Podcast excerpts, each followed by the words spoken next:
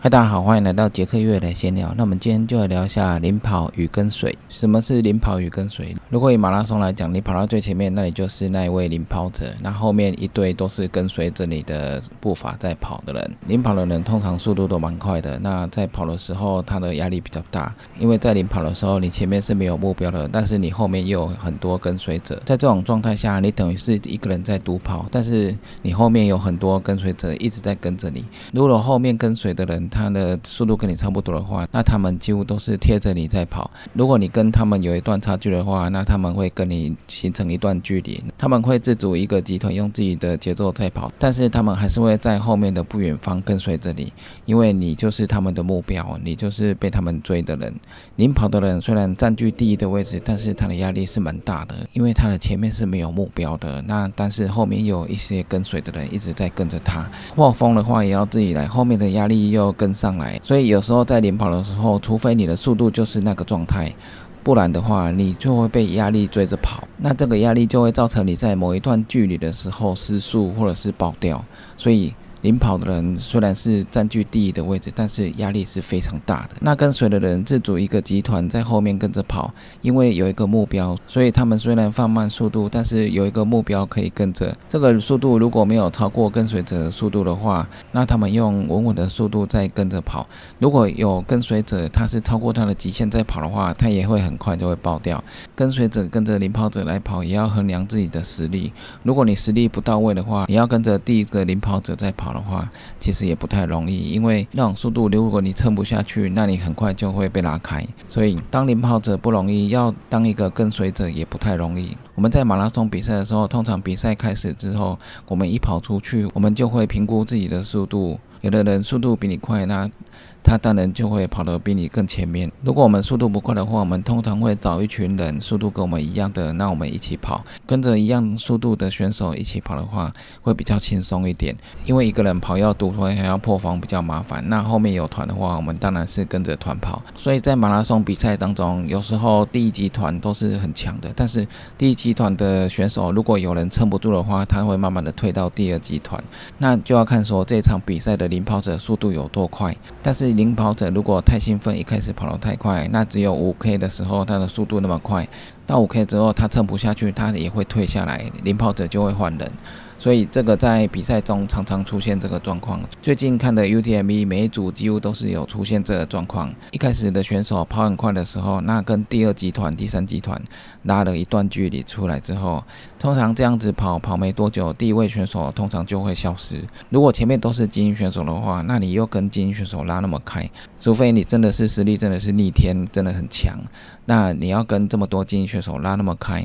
这个速度可能本就就是超过你的训练，所以你一开始拉那么开，只是镜头拍得到你，但是你撑不了多久。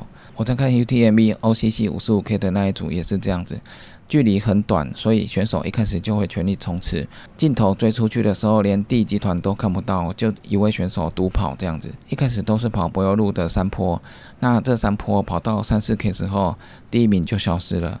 只是一开始在公路有看到他，到山径之后，整个排名的顺序又换了。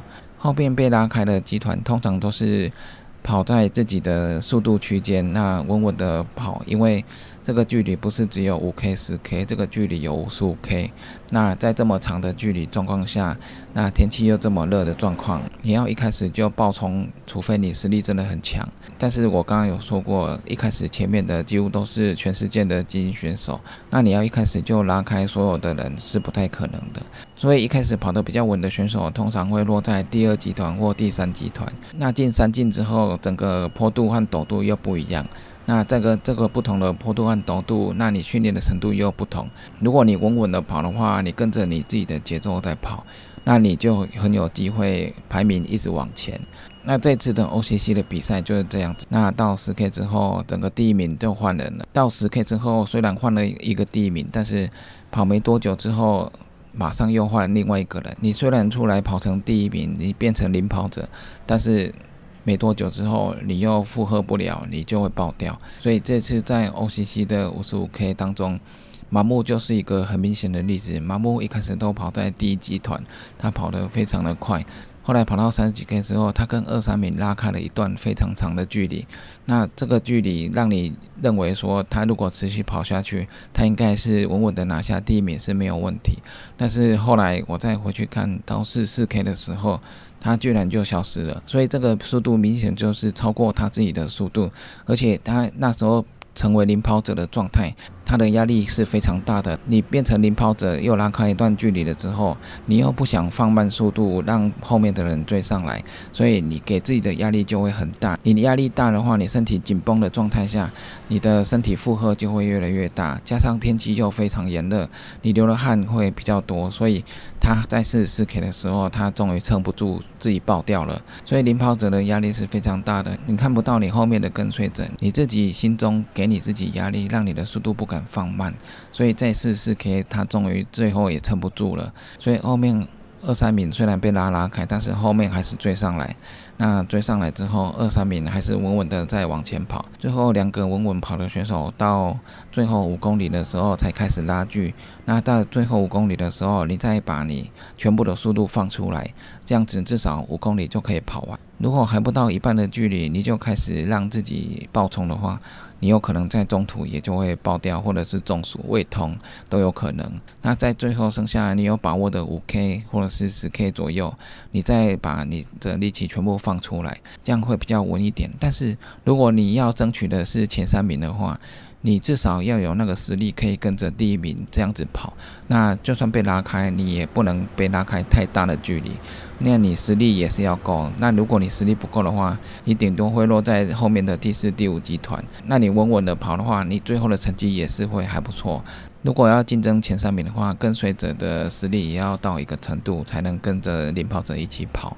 所以这场本来很看好麻木可以拿下冠军的，没想到他四四 K 的时候就撑不住了，所以。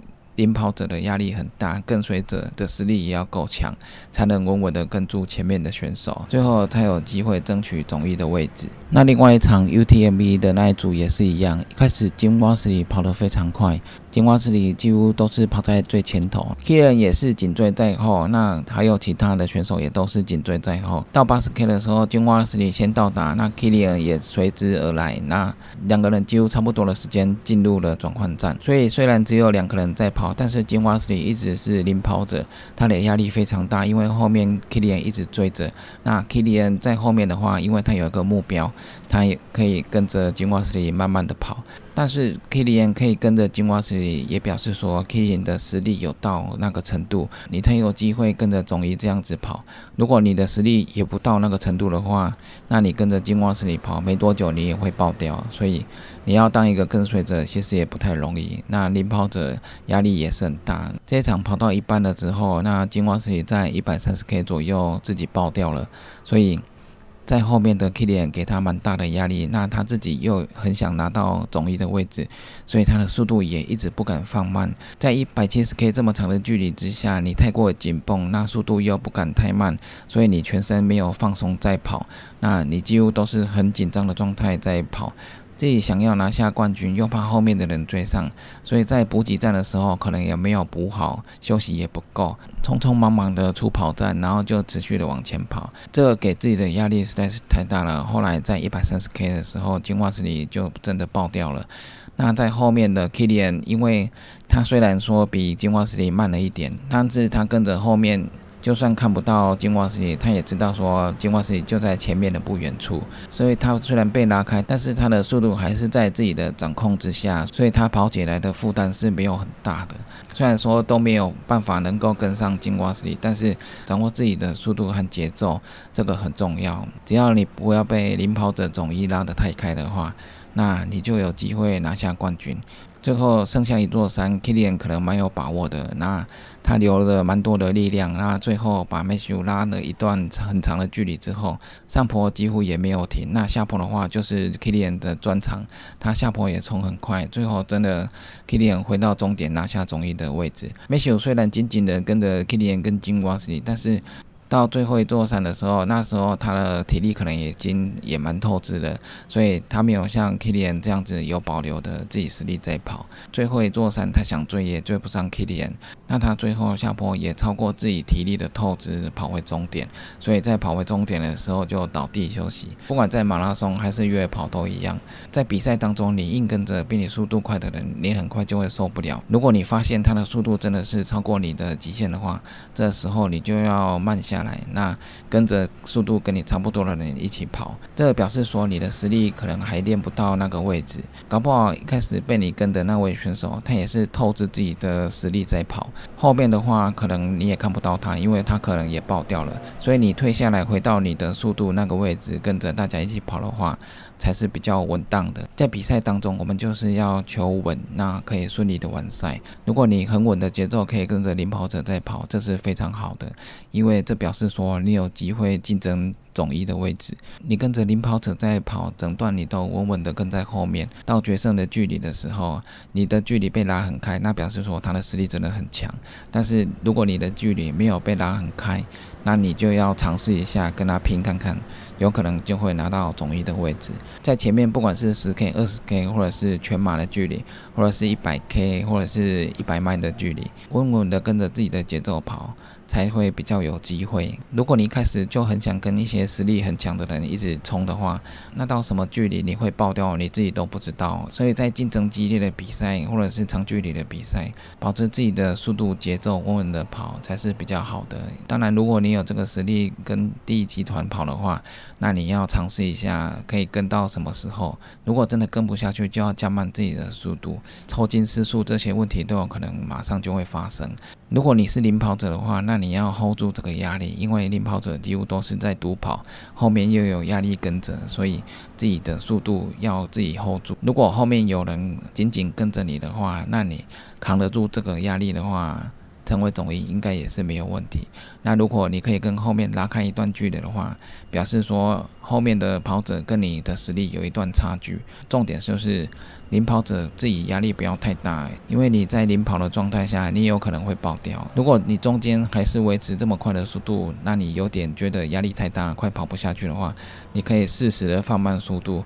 你放慢速度之后，你的身体会恢复，自然会快一点。